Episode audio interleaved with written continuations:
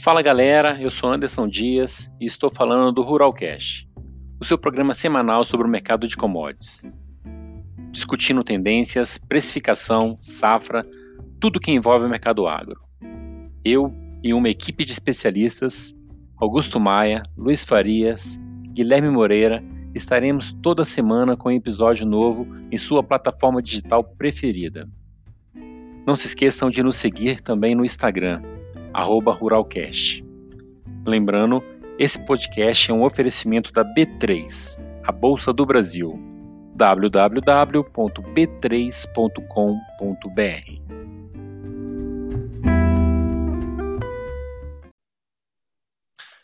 Fala galera, estamos de volta a mais um Ruralcast. Eu sou Anderson Dias e a galera tá chegando aqui. Vamos lá, quem tá aqui é o Luiz, Luiz Gustavo, Guilherme Guimarães. Bom dia pra galera aí.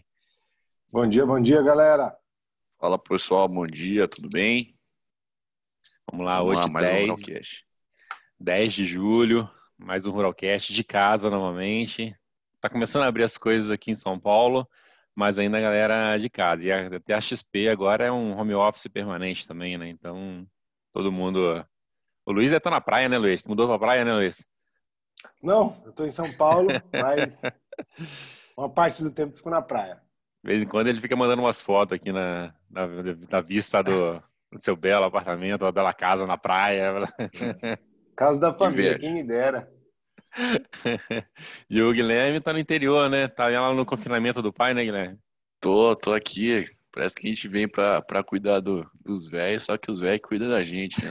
Melhor. Ou melhor, né? Foi pro confinamento, foi pra área de engorda, eu, né? É, agora tô, rapaz, você comendo bem, viu? show de bola. Já tinha viés para embuchar, agora. Cara, sem academia, sem treinar, confinamento, em casa, esquece. Oh, demais. Vai, e, o, e, o bicho é grande, é quase o tamanho de um jogador de basquete, né? Agora só vai engordar pro lado, né? Pois é, pois é, velho. Eu pago 27 arroba nele. Abre spread aí. É, exatamente.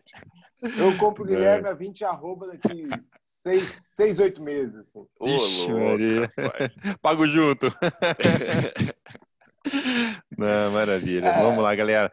Mais um Ruralcast, então, de casa. Lembrando, aliás, eu queria destacar a semana aí que é, quem não fez inscrição ainda, faz a inscrição, porque a Expert está chegando aí a semana que vem. Está sensacional.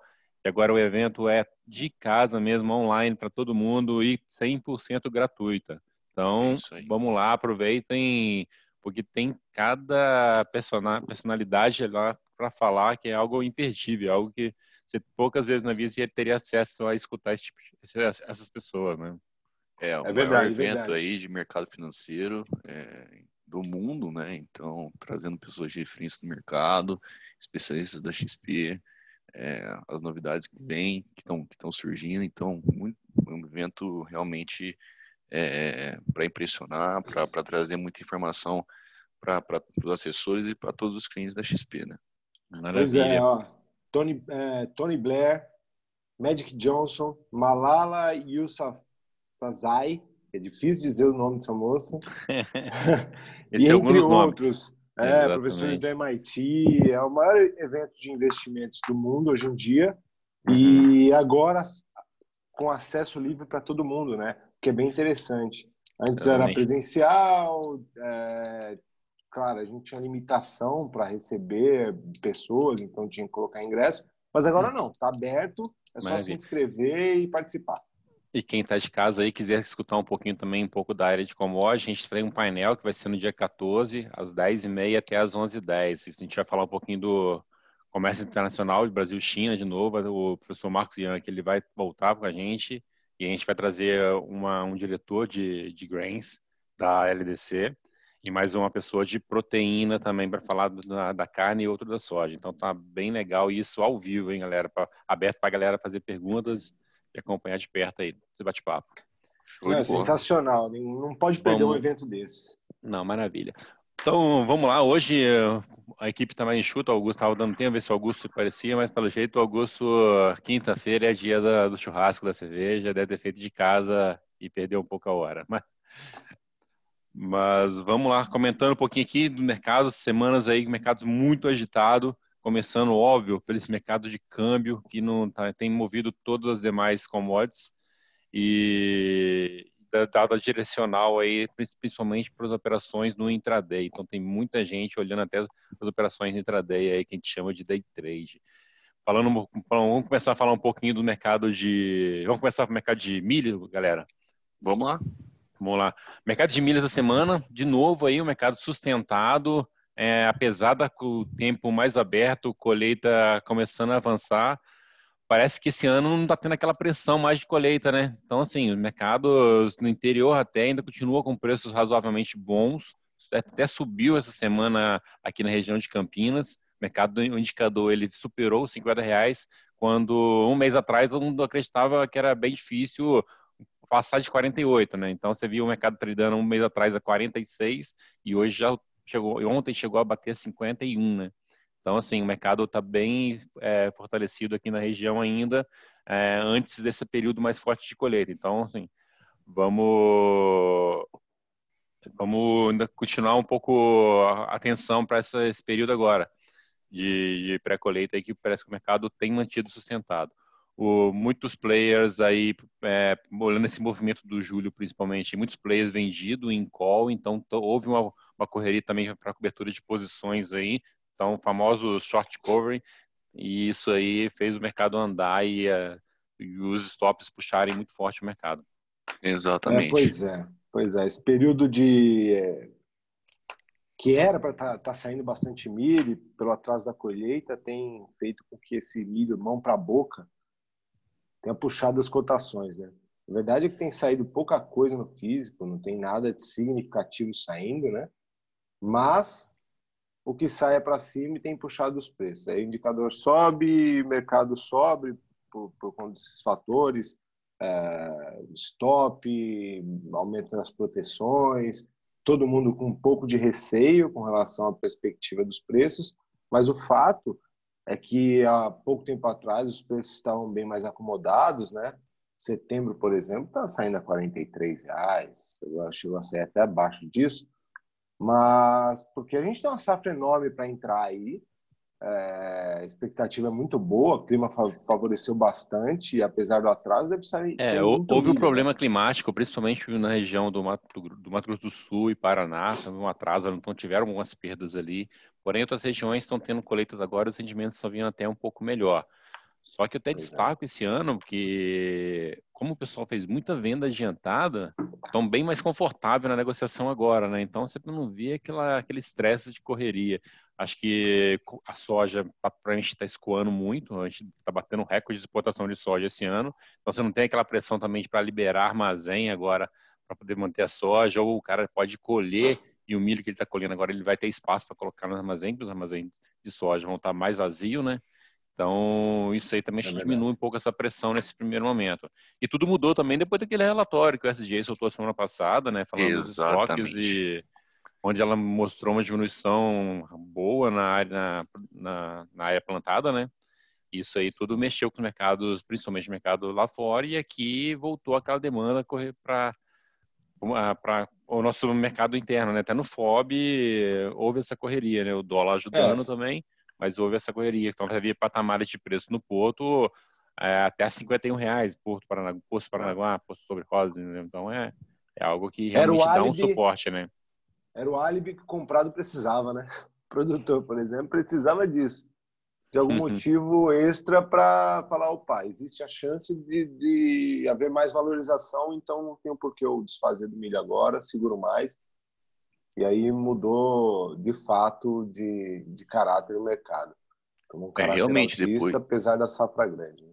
Realmente, depois daquele relatório da, da USG da última semana, é, comparando junho com, com o mês de março, né, em que a redução da área plantada passou de 38 milhões é, para 37,23, né, abaixo até mesmo da expectativa do mercado, o mercado realmente virou.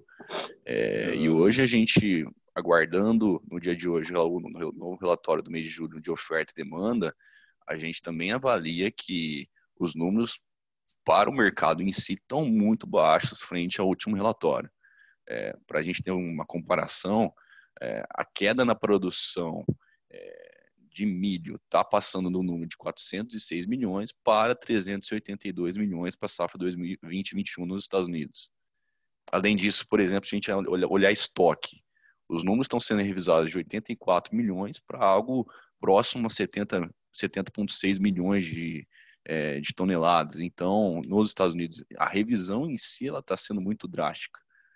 É, é então, isso aí é algo assim, agora tem uma, uma, visão mais que eu tenho conversado com os traders, está tendo um, algo bem assim agressivo na opinião deles, eles acreditam que a safra em si, o número de campos lá, o desenvolvimento está indo muito bem, praticamente a terceira melhor safra deles, Porém, realmente, agora é um período de clima, então é um período de discussão muito próxima do que vai acontecer com relacionado ao clima. Então, o clima lá agora está mais seco, tem pouca previsão de chuva para as próximas semanas. Então, isso aí está movimentando o mercado que deve dar sustentação ainda aos preços de Chicago. Claro, vai depender desse relatório de hoje, igual te falando hoje, dia 10 do 7, então a gente está gravando pela manhã, o relatório sai mais no final da tarde, e isso deve, pode mexer um pouco com os mercados. E, mas eu acredito que não vem a revisão ainda nesse relatório, muito recente, muito perto do último relatório de trimestre tal, de, de estoque, né? então acho que não deve vir muita modificação ainda nesse relatório. Foi deixando aí mais para o relatório de agosto. Boa, eu acho que acho que também a gente teve uma, uma informação bem positiva, um relatório do, da Conab durante essa semana, né? Acho que é interessante trazer um pouco dos números. Ela está falando de uma produção total de milho de 100,5 milhões de toneladas, algo 0,5% superior ao, é, ao ano passado, é, mas a demanda interna estaria em torno de 68 milhões de toneladas. O que vem um número um pouco surpreendente é que a produção de etanol estaria consumindo 6,6 milhões. Seria um acréscimo de 61% ante o mesmo período do ano passado. É, e isso, de certa forma, deixa bastante apertado o estoque para final do ano, né? Porque se a gente tiver como a gente já está vendo, por exemplo, o line-up do mês de julho, que estaria provisionado algo em torno de 5 milhões de toneladas. Caso esse desempenho fique realmente em torno de 5, 5 milhões e, e meio né, ao mês, a gente teria uma exportação próxima a 34 milhões de toneladas no ano safra. Isso deixaria um estoque apenas de 8,7 para o final do ano. Então é um estoque muito apertado. É, e além disso, eu, além de trazer essa informação no etanol, eu acho que falta um, um, outro ponto que precificou um pouco essa elevação foi a queda do estoque no etanol nos Estados Unidos. Porque, de certa maneira, a gente teve uma, uma, uma queda de 870 mil barris. Isso foi uma queda próxima de 5,6%, 5,1% lá, lá, na, lá nos Estados Unidos e também dá uma, uma fortalecida é, nesse, nesse nível de, de preço. Então, acho que esses dois fatores também, atrelado ao último relatório, é, corroboraram para uma, uma elevação nas cotações. Perfeito. Acho que isso é exatamente isso aí. E aqui no mercado, então, continua esse movimento. Acho, só falando um pouco mais do direcional aqui, é, milho de setembro batendo 48 e começou a aparecer muitas vendas, acho que com a colheita avançando, a comercialização no físico de zeragem de posição começou também a acontecer e é normal que os hedge também começam a se livrar de posições na bolsa, ainda mais que os preços estão mais altos. Então, tem, é, ontem a gente percebeu um movimento bem interessante na bolsa, o volume foi razoavelmente muito bom, mais de 6 mil contratos somente no contrato do vencimento de setembro, e muito, muita venda de hedger na posição. Então, o pessoal se livrando de posições compradas aí. Então, provavelmente ele está fechando o físico e está saindo da bolsa. E na, na, ponta comprada, a gente percebeu um movimento bem mais especulativo e algumas stops de posições também. Então, é, é, é bom acompanhar os próximos dias aí. É, mais uma coisa de milho, vamos falar um pouco agora do mercado de boi? Vamos sim. É, mercado, mercado de boi trabalhando no vencimento de outubro, 213,10, né? É, uma forte desvalorização durante as duas últimas semanas, que chegou a bater, é, a tomarem até o 217 reais arroba, mas seguindo um, um movimento de de exportação no último, no último mês bastante aquecido. É, o último resultado foi de 115 é, mil toneladas né, exportadas, sendo que a China, juntamente com, com o segue mantendo uma participação muito significativa, próxima a 59%, 60% de market share. É, e ainda fica um pouco dessa da, da, questão do, justamente desse importante play importador para nosso mercado de proteína animal, uma vez que a gente tem até o momento é, seis frigoríficos que, que, que, que, cinco foram, foram paralisados a exportação para a China, é, e um foi paralisado temporariamente pelo Ministério da, da Agricultura é, para exportação de, de, carne de frango, carne de, é, de, de, de, carne suína e carne bovina para o país. É, segundo relatos né, de, de fontes ouvidas, a China já embargou, paralisou, no caso, a importação de 20 unidades frigoríficas ao redor do mundo, e as unidades que exportaram antes dessa suspensão estão com estoques, né, com containers parados nos portos. Então a gente está tendo uma, um certo é, conflito justamente portuário no país, que vem encarecendo justamente essa importação, já teve um encarecimento de em torno de 15%, é, justamente dado um rigor mais intensivo é, do, da própria China é, devido a essa questão do Covid em funcionários frigoríficos. Então, isso vem causando uma é, uma, uma, um tempo muito maior de permanência desses contêineres nos portos na China e vem reduzindo de certa maneira a oferta de carne no país. Então isso é um, Mas é a China a China tem esse caráter, né, de negociação. Ela entra, toma o que for preciso, enquanto o preço é razoável a ela ou dada a necessidade óbvio, depois uhum. recolhe, sai do mercado, os preços arrefecem, ela entra de novo, tem mais é, uma série já, de compras. Já começa a ter relatos de preços é, subindo no mercado interno deles, né? Então, não sei se também até onde eles vão continuar é, com essa política, né? Que você vê que é, é, um ponto sim, é um ponto sim. Né? Se a gente for analisar, por exemplo, é, o preço do, do quilo é, da, do, da, carne suína na China, hoje estaria em volta de, de 6,5 dólares o quilo. Se a gente olhar no passado, na, na raia histórica, não na raia histórica, mas naquele movimento de alta da, da arroba no ano passado, a partir de outubro, depois da, da, da liberação das duas outras listas para exportação para a China dos frigoríficos, a gente tinha aquele ponto um preço do quilo da carne suína rodando por volta de 7,43 dólares o quilo. Então, assim, é uma, uma, uma elevação que vem tendo na, é, no, no, corte da, da, de, da carne suína no país, que obrigou naquele momento justamente com que o governo é, fizesse um, uma, jogasse carne suína no mercado, justamente para controle, e depois viesse comprando novamente no, no, final do ano, né? Em que teve depois aquela. começou, sustou o mercado com a renegociação de contratos com exportadores brasileiros.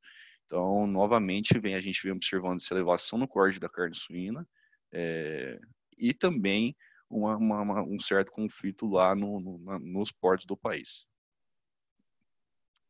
Perfeito. E falando um pouco do nosso mercado aqui de B3, a gente percebe que a curva esse ano está totalmente invertida, né? Você pega os vencimentos mais curtos agora, que na teoria ainda seria um boi de saída, teria aquela pressão de saída de boi de pasto, né? Uhum. E, e você vê os preços mais firmes do que um, um preço de um boi confinado, né? Que na teoria é um boi que você tem um custo maior para engordar e deveria ter preços razoavelmente melhores, né? Então, Exatamente, exatamente. A, a, questão que às vezes fica também é, dessa curva, dessa inversão na curva, do curto tá mais, tá mais caro que o, que o longo, isso que não foi muito observado, é justamente é, devido à capacidade de você ter uma maior facilidade de gerar um animal padrão China, um animal padrão de exportação que paga melhor, justamente através do sistema de confinamento, né? Que você tem um animal jovem, bem acabado, com até quatro dentes, com até 30 meses, que atenda justamente um parâmetro de exportação. Então, se a gente for observar que isso vem é, muito mais facilitado, vamos colocar dessa maneira, no segundo semestre, justamente vindo do coxo, é, um aumento, existe dessa forma um aumento de oferta desse animal frente ao primeiro semestre, que você tem um animal é, predominantemente vindo de, de pasto, de pastagem. Pouca gente faz confinamento durante o primeiro semestre, é, para os nossos ouvintes. Então, se a gente tem um, um, aumento de oferta, talvez o pessoal esteja realmente precificando esse aumento de oferta no segundo semestre, frente a um leque do que teve no primeiro. Apesar de a gente estar tá falando de períodos distintos, né, da entre safra do boi justamente ocorrer no segundo semestre e a safra ocorrer durante o primeiro. Perfeito. E aí, falando um pouco da parte dos hedge mesmo, o vencimento outubro ali, a gente percebe que ele está oscilando na faixa do patamar ali entre 213 e 215, mas acima de 215 sempre aparece bastante boas vendas, né? Então, isso aí já é provavelmente o pessoal aceitando, fazendo um pouco de fixação nesses níveis, né? De preço. Sim. Né? É, aumenta Sim. mesmo o fluxo ali naquela região, é verdade. Exatamente. Mas também ele não consegue, ele percebe que não é uma venda especulativa, que também não perde esse patamar de 212. É bem travado ali, né? Também é um patamar que está oscilando o mercado segurando nesse intervalo. Mas por enquanto, a gente né? for, por, por, enquanto, mas eu acho que as margens estão ficando cada vez mais apertadas. Se a gente for uhum. contabilizar justamente com essa elevação que teve no preço do milho e frente a uma cotação do futuro a 213,10, é, a gente está trabalhando uma relação de, vai, uma arroba para para quantidade de sacas, de ou seja, você pega a arroba, divide pelo preço da saca do milho, você tem a relação de arroba para saca de milho. Hoje essa relação está em 4,38. É, ou seja, mesmo com uma arroba acima, num patamar próximo é, ao que a gente viu no ano passado, com uma elevação que está num patamar elevado para esse momento, a, a relação para o confinador, para quem ainda não fez nenhum RED, ou quem ainda não tem uma originação de, de pra, justamente para confinamento ou para uhum. o seu negócio, está muito complicada, porque a relação está muito baixa, o custo está muito alto e a margem fica apertada. Então, mais do que necessário, é, aqueles que fizeram planejamento é, de uma certa maneira estão mais tranquilos, mas para aquelas que não realizaram nenhuma proteção, nenhuma originação, nenhuma compra antecipada, é, a margem nesse momento segue bastante apertada. Interessante. Interessante.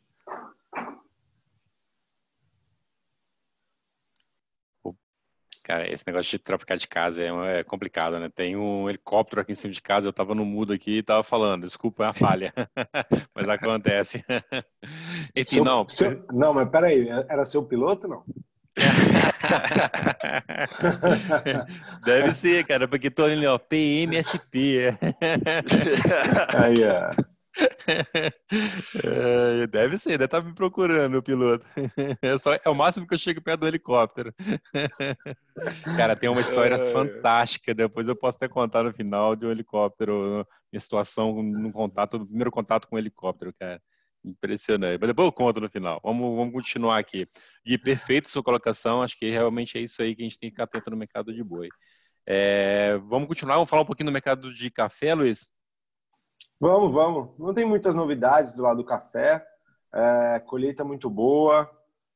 Pelo que a Cochupé tem reportado no mercado, a qualidade do, do, dos grãos tem sido bem, bem boa, assim, a quantidade bem significativa de Fine Cup. É, o clima foi generoso pré, na, na, no crescimento, né, na, na floração, no crescimento do fruto, e está sendo muito generoso agora na hora da colheita. A gente tem uma safra bem, bem grande, representativa, inclusive, é, dentro do PIB agro. O café tem uma, uma um share bem grande dentro disso. A expectativa de, de frio ela se dissipou para esses próximos dias, pelo menos. Então, semana passada a gente teve um choque dos preços, uma, uma alta relativamente considerável por conta da expectativa de um clima mais frio aqui nas regiões cafeeiras, mas não aconteceu. Ah, Para essa semana tinha, mas dissipou, então o preço arrefeceu de novo. O, o café basicamente opera clima nesse momento. Claro que tem influência muito grande de dólar, mas o dólar parece que acomodou nesses patamares, né? Ele foi a 6, bateu 4,80 de volta e agora está em torno de 5,30. Ele fica entre 5,20 e 5,40, é, mas está um pouco mais acomodado e isso ajuda a acomodação dos preços do café também. Em suma, o café é mais do mesmo, expectativa de clima. Perfeito, perfeito. Muito influenciado esse câmbio, né? Então, o câmbio é, a gente vê até muitos players reclamando dessa alta volatilidade que está no câmbio aqui no Brasil. O Brasil virou um, um chama-atriz para o pessoal é, cobrir posições de hedge contra bolsa, por exemplo. Então, o pessoal sempre entra tomando muito câmbio aqui. E essas semanas aí tivemos é. falas aí do Roberto Campos e do Paulo Guedes, eles, eles demonstraram para o mercado estarem tranquilo com relacionado ao patamar do preço do câmbio. Então, o mercado logo desenhou que existiria menos intervenções ainda do Banco Central para segurar essa volatilidade. E tem muita gente reclamando justamente dessa falta de controle, não do preço, mas de sim de diminuir essa volatilidade no mercado. Para quem trabalha então, com mercado de opções mas, de, de dólar, viu mas, que a vol subiu muito, né? É, mas o nosso tripé econômico garante que um dos, um dos pés desse tripé é que o câmbio é flutuante. Sim, ele entendeu? destacou isso. Para dar mais credibilidade ao mercado. O é, Banco o Central, no caso, não está para é, é, é, segurar câmbio em, em patamar algum. Ele está para suprir necessidade de liquidez. Então, Se faltar liquidez em alguma ponta, ele, ele supre para dar fluência ao mercado, mas just, só, somente por isso. O fato é que o, o Brasil, entre os emergentes, é o mercado mais confiável e mais líquido. Então é óbvio que quando, quando você tem uma, uma, uma bateria de entrada ou de saída de emergente, a gente sofra mais. Isso é natural. Só que ultimamente, nos últimos, nas últimas semanas, o dólar tem se acomodado. Depois que saiu de 4,80, chegou no 5,20, 5,30, ele tem ficado nesse, nessa banda aí, entre 5,20 e 5,40. É, é, é, dessa forma que ele tem então, se comportado. o problema é essa banda aí, que é 5,20, 5,40 no dia, né? Então ele bate 120 e bate 140 no dia. Essa é a reclamação do pessoal, que a volta muito high, entendeu? Então tá muito alta, você vê o mercado abrindo, por exemplo, o exemplo de ontem abriu 5,27 e ele chegou a bater 5,40. Então, assim, são 13 centavos, falando num, num movimento de intraday, entendeu? Então, assim, é essa volatilidade que está meio que afastando alguns players do mercado. Então, assim, deve ah, continuar mas... essa volta no mercado, entendeu? Ah, mas é isso. Quem come pedras, o resto já sabem, entendeu? É, Não, maravilha. Tá, tá para o mercado, instrumento para proteção existe. Tem que estar tá é, preparado. Então, mas você sabe que quem trabalha com o mercado de opções, quando você tem um, um movimento maior, aumenta a volatilidade, consequentemente o custo do hedge fica mais caro também. Então é Exatamente. Mas quantas vezes tivemos, mas quantas vezes tivemos uma pandemia? É, são foram raras na história do mundo que a gente, a gente sabe, né? Foi é, pelo menos é, é registrado, tivemos três, quatro, entendeu? Você vai falar agora das pandemias? Não, a verdade é essa, cara. Você está no meio da pandemia, você não sabe qual é o impacto fiscal disso, exatamente. Como você não vai ter volatilidade no mercado? É impossível. Não, sim, com certeza. É que o mercado tinha acalmado, pelo menos diminuído um pouco a vol e, e agora nos últimos dias aumentou bastante. Então é somente isso que eu queria destacar por causa do, do custo, da, principalmente das opções ficarem um pouco mais caras devido à alta vol, entendeu?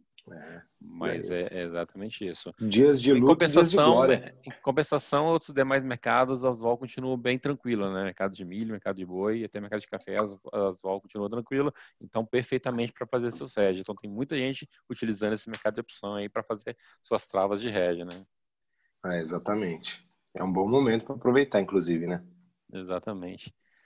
Não, muito bom, galera. Porque... É, faltou algum mercado para a gente conversar? Tem algum outro ponto uh, para a gente falar? Uh, não, acho que os assuntos foram abordados. Acho que é, é por aí, sim. Não, Se tiverem maravilha. sugestões, inclusive, nos mandem para que a gente possa abordar na, na, no próximo podcast. É, lembrando que esse tipo, o programa nesse perfil aí, é, foi realmente no início a gente começou nesse bate-papo, é algo que é nas origens que a gente manteve. Tivemos feedback muito bom relacionado ao que a gente fez semana passada, então a gente resolveu fazer essa semana novamente, mas a gente já está com convidados para participar dos próximos programas aí. Em breve vai ter novidades. Semana que vem tem o online na Expo, então a gente deve pular semana que vem. E aí, na próxima semana, a gente volta aí com um convidado, provavelmente, um cara de peso. É isso aí, isso aí. Vamos com tudo. E contando a história agora, contando a história do helicóptero, cara, olha que coisa insana. Só para que o pessoal de casa e rir um pouco. Eu, novo, né, 2000 e 2009, primeira viagem que eu fui fazer um crop tour nos Estados Unidos, né? E é normal, depois do, a gente roda ali o meio oeste, tudo, e, e era normal o pessoal tirar quatro dias depois e ir para Las Vegas, né? Para poder aproveitar a viagem. Logo, era muito caro a passagem de avião, então pensava, ir Las Vegas é muito barato para você transitar internamente nos Estados Unidos e ir para Las Vegas. Las Vegas é sensacional para quem conhece, né? Vale a pena conhecer quem nunca foi. E aí, chegando lá em Las Vegas, lá tem uns passeios, né? Eu não sou de jogar, então não sei jogar, logo não ia outra, não tem dinheiro para perder também, então você não ia ficar o dia inteiro no cassino. E tem outras atrações. E uma das atrações lá era tipo um voo que você ia até no Grand Canyon, né? Que tinha um lugar lá que chama Sky Window e é algo pô, fantástico. Grand Canyon é muito bonito, né? De, de se ver. E na, e na hora de contratar esse voo, acho que logo, óbvio, o ingênuo, inglês ainda não tão bom e na conversa eu entendi que o voo era assim, você pegava o helicóptero, ia até o Grand Canyon, descia, ficava um tempo lá, é, respirava, né? E depois voltava. Isso em três horas. Eu falei, ah, perfeito, vamos ir, né? Vamos embora. Eu mais três pessoas. Cara, na hora que eu subi no, no helicóptero, o piloto comentou, isso já tinha pago, óbvio, comentou, então o voo vai ser panorâmico, a gente vai fazer o voo em 2 horas e 20 minutos, a gente vai ir e voltar no, em 2 horas e 20 minutos. Mas como assim? Não vai parar lá? Falei, não vai parar lá. Falei, nossa. Ou seja, daria duas horas dentro do helicóptero. Na primeira levantada da, do helicóptero, o estômago embrulhou, cara e aquele sonho de ver o Grand Canyon foi para água abaixo. O que eu vi foi o pacotinho na minha frente do, no banco do piloto do sonho, entendeu? Então, ou seja, a viagem inteira eu consegui filmar algumas coisas, mas ver mesmo nada, cara. Então, tipo é... o chão do helicóptero, é isso? Exatamente. então, é assim, algo fantástico que é para contar um pouquinho o meu contato com o helicóptero, algo que eu realmente eu não me dei Bom, bem, não gosto, cara. o pobre não pode fazer eu... essas coisas, velho. Por isso que eu nem tento. Eu nem tento. exatamente, exatamente. Mas é isso aí, foi só um momento de descontração, acho que é legal isso aí. E vamos lá, né? O mercado vai abrir e obrigado aí a todos aí. Um bom dia. Vamos tocar o barco. Exatamente. Valeu, pessoal. Valeu. Muito obrigado e até não semana que vem a outra. Grande Valeu, abraço. pessoal. Obrigado. Até a próxima. Um abraço. Até abraço. Abraço.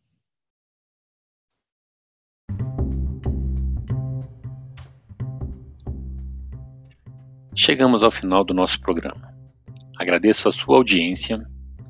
Caso tenha interesse em conhecer nossos serviços, basta acessar o site xpi.com.br ou procure um dos nossos escritórios afiliados espalhados pelo Brasil.